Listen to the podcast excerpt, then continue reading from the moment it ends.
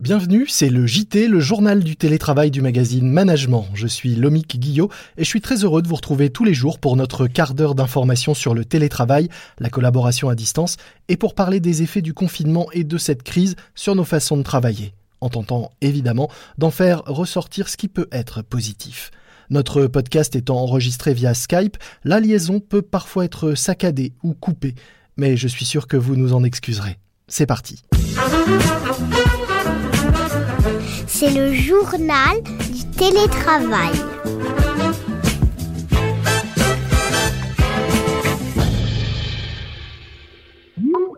Aujourd'hui, je suis en ligne avec Sébastien Biessi, directeur de l'activité talent de Willis Towers Watson.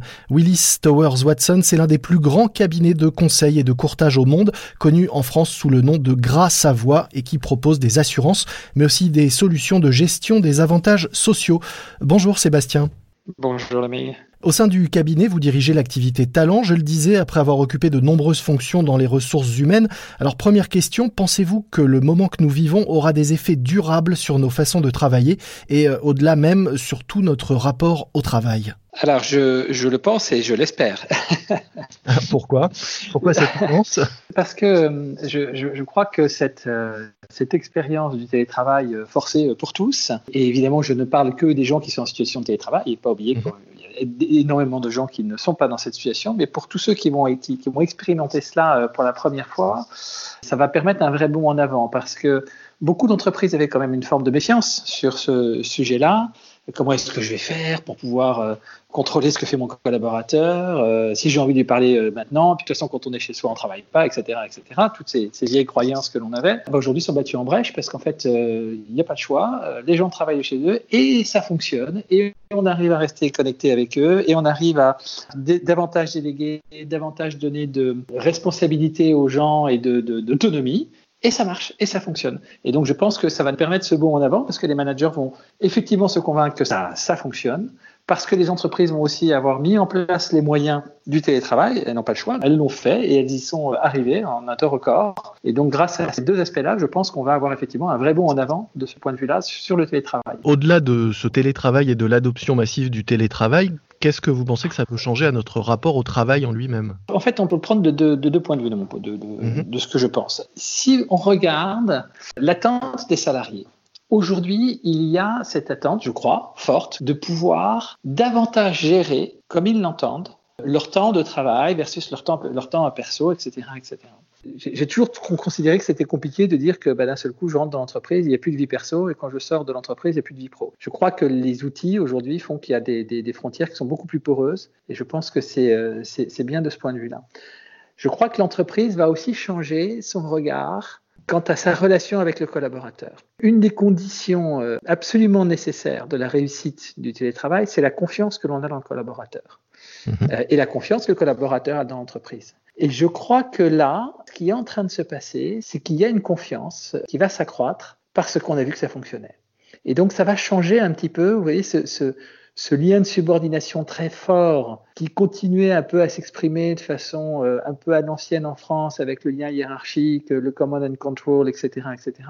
Tout ça devrait évoluer. Ce ne sera pas une révolution, c'est pas un claquement de doigts, on va pas changer les cultures comme ça, mais va quand même aider à faire évoluer la culture vers une plus grande, euh, allez, je vais employer un gros mot, complicité entre le collaborateur et l'entreprise. Vous-même, vous pratiquiez le télétravail auparavant et au sein de vos équipes, c'est quelque chose qui était déjà euh, dans les habitudes de travail? Oui, absolument. On avait euh, un accord pour mes consultants de deux jours par semaine, totalement libre. Il suffisait que le consultant, le jour où il était en télétravail, envoie un mail le matin à l'équipe pour dire euh, bonjour l'équipe, je suis en télétravail et joignable comme d'habitude. Et ça suffisait. Donc aucune contrainte. Et je peux vous dire que c'était sans doute un des tout premiers moyens de rétention de nos équipes, cette très grande liberté qu'ils avaient, et puis parce que si, ça rend la vie quand même beaucoup plus confortable. Ah, vous m'amenez la question euh, tout naturellement, je le disais, vous êtes euh, responsable euh, talent, vous dirigez l'activité talent au, sein, au sein du cabinet. Est-ce que vous pensez que ceux-ci vont être plus durs à attirer et surtout à retenir après la crise? Ou alors est-ce qu'il va falloir leur proposer d'autres choses? Et si oui, alors, pas tout de suite, parce qu'il va y avoir quand même un phénomène de crise économique très importante où le marché du travail risque de se retourner un peu. On était dans un, marché euh, dit de salariés, c'est-à-dire d'offres de travail. Les salariés qualifiés euh, étaient très demandés et on avait une pénurie de main-d'œuvre, particulièrement sur certains types de postes. Ça va un petit peu s'inverser, malheureusement, avec la, crise qui va se passer. Donc on va être moins dans des problématiques de rétention, malheureusement, mhm. dans un premier temps. Après, on va espérer que les choses vont rapidement se retourner. Et effectivement, il va falloir retrouver des moyens de, rétention et au-delà des moyens de rétention, des moyens d'engagement des. Parce que même dans un contexte de crise économique, même s'il va y avoir quelques plans sociaux, il va y avoir aussi beaucoup de salariés qui vont rester. Et comment est-ce qu'on va s'assurer que ces salariés restent engagés, ont toujours envie de donner à l'entreprise ce dont elle a besoin, etc. Et ça, ça passe par évidemment euh, un certain nombre de choses. Et cet aspect de confiance et cet aspect de liberté donné aux collaborateurs, ça, ça va être aussi un des aspects importants, un des aspects clés dans la capacité à, motiver et à engager les collaborateurs dans ce contexte un peu compliqué qu'on va connaître. vous avez dit quelque chose euh, d'assez euh, intéressant. Vous, vous, venez de parler de rétention des équipes et non pas des collaborateurs. Or, on a l'impression que le télétravail, c'est un peu une individualisation extrême du travail. On est souvent tout seul malgré un lien virtuel avec ses collègues.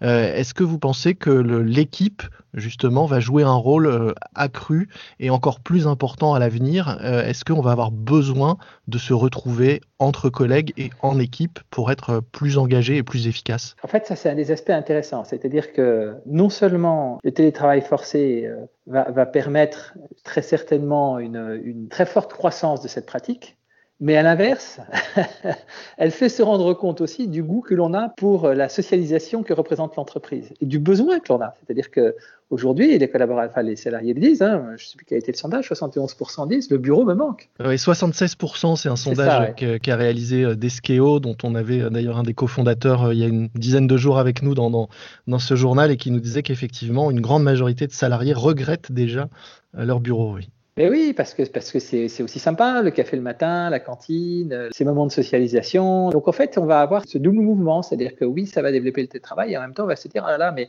c'est aussi bien d'être au bureau. Après, je ne crois pas que le télétravail va du tout tuer le travail en équipe. Et je ne crois pas du tout que le télétravail isole ou individualise la relation avec l'entreprise, euh, je pense que ça change pas vraiment. Malgré tout, comment on fait pour euh, alors là la situation en ce moment, vous le disiez, est effectivement extrême et parfois dramatique, mais comment on fait pour maintenir le lien en cette période et plus généralement en situation de télétravail Quelles sont vous vos bonnes pratiques? Moi, je pense que tout bon management euh, nécessite de la mise en place de rituels. Et ça, c'est vrai que vous soyez au bureau ou que vous soyez à distance. Et ces rituels, c'est euh, le one-to-one, hebdo, bi-hebdo, euh, c'est la réunion d'équipe, c'est et ça, ces rituels-là, ils sont extrêmement importants, non seulement à mettre en place, mais aussi à respecter scrupuleusement par la, suite, parce que si vous mettez des rituels et que vous les faites sauter tous les deux jours, euh, ça ne sont plus des rituels. Donc c'est très très important pour moi de pouvoir créer ces rituels, de les observer, et c'est ça qui va créer la vie en commun. je pense que que l'on soit en télétravail ou que l'on soit au bureau, le tout c'est que votre rituel existe et que les gens euh, euh, attache de l'importance à ce rituel. Alors du coup, il faut essayer effectivement que ce rituel soit aussi qualitatif, qu'il soit préparé, que ça apporte quelque chose. C'est pas juste un pinceau où on se retrouve, on sait pas trop quoi se dire.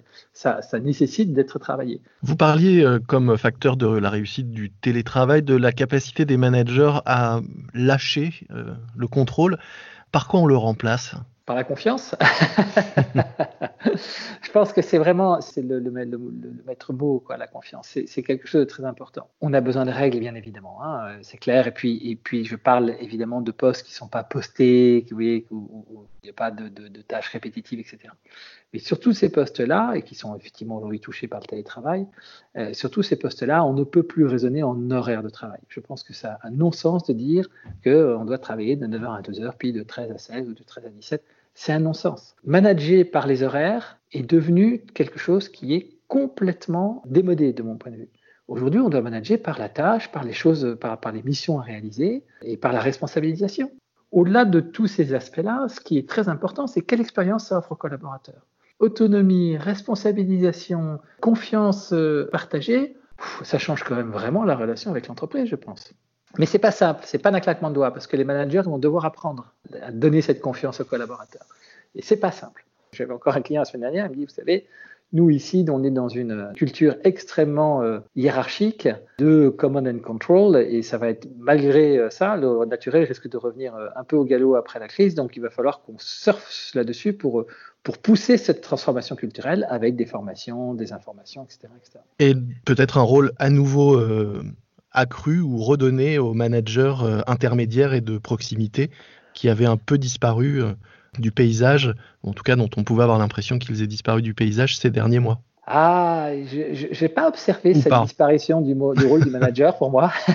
en tout cas, je l'ai jamais souhaité. Je n'ai pas dit qu'il avait disparu. Hein. On parlait moins du, rôle du manager euh, intermédiaire. On avait l'impression que des équipes pouvaient s'autoréguler, fonctionner en mode 100% collaboratif, sans forcément un encadrement, sans forcément de, de hiérarchie, et qu'on pouvait avoir euh, quelqu'un euh, au sommet et puis ensuite une base qui s'auto-organise Je ne crois pas du tout à ça. Je crois que en fait, c'est un mix. Il y a évidemment aujourd'hui un mode collaboratif et, projet qui est très développé dans l'entreprise et où le manager n'est plus le seul référent du collaborateur. Mais malgré tout, je crois réellement que tout le monde a besoin, et je mets plein de guillemets, d'un chef. Et notamment dans un des aspects euh, très importants de l'entreprise aujourd'hui, qui est l'aspect de l'inclusion. Pour moi, l'inclusion, c'est quoi? C'est le fait que chacun comprenne en quoi il participe à la réalisation du but de l'entreprise. C'est ça l'inclusion. Parce que moi, je me sens faire partie de cette histoire. Et pour que je comprenne quel est mon rôle dans cette histoire-là, il faut que j'ai un manager qui me donne le sens de cela. Parce que c'est lui qui donne le sens, c'est lui qui, qui est la courroie de transmission du sens que l'entreprise donne au travail du collaborateur. Je suis parti un peu loin du télétravail, pardon. non, non, la, la, question était effectivement euh, le, télétravail et la situation, la crise que l'on traverse montrent bien euh, que ce rôle est clé et que est central et important et qu'on avait peut-être tendance à les invisibiliser, pour euh, employer un mot à la mode, ou à moins, vouloir les voir, ces managers euh, de proximité et intermédiaires, mais ils sont bien là et on se rend compte qu'ils sont euh, ô combien essentiels. Absolument. Moi, j'ai une petite équipe, hein, j'ai 15 personnes, mais dans mes 15 personnes, j'ai 3 ou 4 people managers. Ben, je peux vous assurer que je compte vraiment, vraiment sur eux, particulièrement dans cette période où effectivement chacun travaille de son côté pour rester en lien le plus possible avec l'équipe, prendre soin de chacun de leurs collaborateurs. Je ne pourrais pas prendre soin de 15 collaborateurs. Et vous voyez, c'est aussi un mot tellement important, prendre soin. C'est aussi ça le management moderne. C'est l'exigence dans la bienveillance. Et la bienveillance, c'est prendre soin des gens. C'est s'intéresser à eux, c'est porter un regard sur la personne. Et ce regard, il doit être perçu par le collaborateur. Je, crois être, j'essaye en tout cas d'être un, manager euh, attentif. Je ne peux pas être attentif à 15 personnes. Donc euh, c'est extrêmement important d'avoir des relais qui vont porter attention à leurs collaborateurs et qui vont prendre soin d'eux pas toujours simple, hein, c'est pas dans toutes les cultures de toutes les entreprises. Merci beaucoup. Écoutez, Sébastien, je vous laisse retourner prendre soin de, de, votre équipe, vos collaborateurs et vos clients. Euh, je rappelle que vous êtes directeur de l'activité talent de Willis Towers Watson, euh, l'un des plus grands cabinets de conseil et de courtage au monde que l'on connaît bien en France sous le nom notamment de Gras Savoie. Merci Sébastien. Merci, à très bientôt. C'est la fin de notre JT, le journal du télétravail, un morceau à ajouter à votre playlist de confinement, puisqu'on parlait d'assurance et de mutuelle santé. Je vous propose de chanter aujourd'hui Le travail, c'est la santé d'Henri Salvador, en attendant que quelqu'un enregistre une nouvelle version. Le télétravail, c'est la santé. Et puis un podcast que je vous recommande, toujours dans le domaine de la santé, Bobologie. Toutes les deux semaines, deux journalistes du magazine Femme Actuelle vous conseillent des remèdes maison, mais validés par la science, pour soigner des petits bobos comme le mal de gorge ou remédier à des troubles passagers du sommeil, par exemple. Bobologie, un nouveau podcast à écouter gratuitement sur toutes les plateformes. Des plateformes sur lesquelles vous pouvez également vous abonner à notre podcast pour ne rater aucun épisode et le noter en nous donnant, s'il vous plaît, 5 étoiles. Moi je vous dis à demain, soyez prudents, respectez les consignes et les gestes barrières, restez chez vous, portez-vous bien et bon télétravail à tous. C'est le journal du télétravail.